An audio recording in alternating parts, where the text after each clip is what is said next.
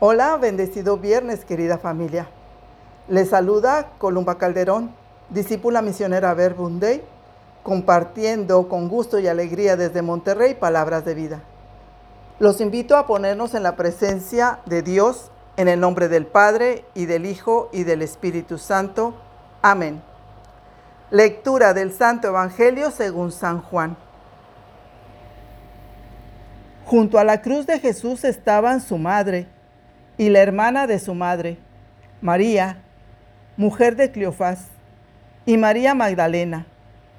Jesús, viendo a su madre y junto a ella al discípulo a quien amaba, dijo a su madre, Mujer, ahí tienes a tu hijo.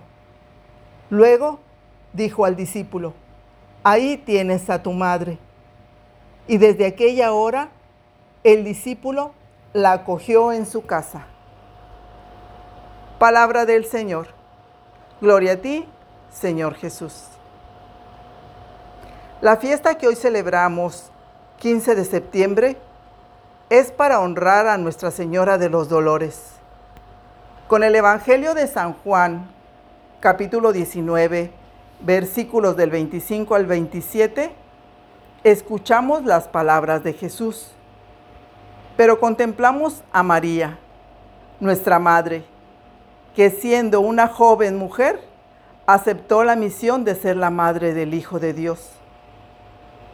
Donde desde ese momento que María aceptó esta misión, tuvo que soportar muchas dificultades y dolores. Por eso la llamamos así, Nuestra Señora de los Dolores, por todo lo que experimentó en su vida. Mirando a María en mi oración, pero escuchando a Jesús, podía comprender que somos la herencia querida de Jesús para María su madre. La mujer que junto a la cruz soportó la tortura y la agonía de la crucifixión, pero que de pie junto a la cruz, María nos levantó la mirada como diciendo, mira a mi hijo como yo lo miro.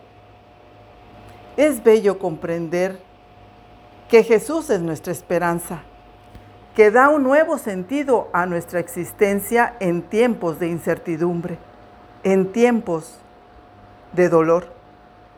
María nos enseña a confiar, como ella se abandonó en el amor de Dios. Un Dios que no falla, que es fiel y no te deja defraudado como lo entendió San Pablo cuando dijo, ¿quién me apartará del amor de Dios? Ni la muerte, ni la vida, ni la enfermedad, ni el presente ni el futuro. Así María nos recuerda que la muerte no tiene la última palabra, sino que al final está para nosotros la resurrección.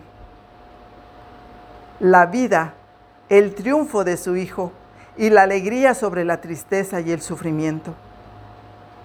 Así de María entendía y comprendía que la clave está en la mirada con la que consideramos y experimentamos nuestro dolor. Como María podemos convertir el dolor en un sufrimiento fecundo.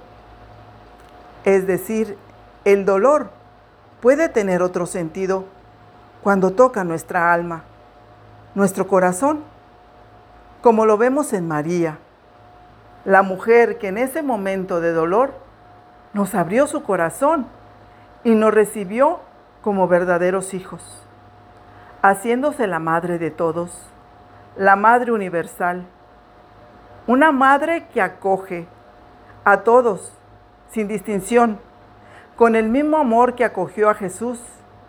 Y así, como María, cuando uno ama de verdad, acepta el sufrimiento por amor a los otros.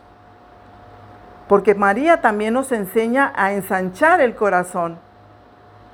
Cuando como ella dejamos que la palabra de Dios penetre en nosotros en lo más profundo.